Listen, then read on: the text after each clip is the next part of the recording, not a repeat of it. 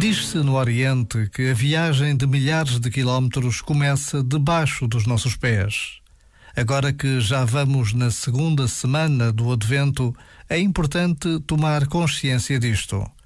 Quanto a mim, não há melhor ponto de partida para nos prepararmos para o Natal do que fazer bem feito um exame de consciência.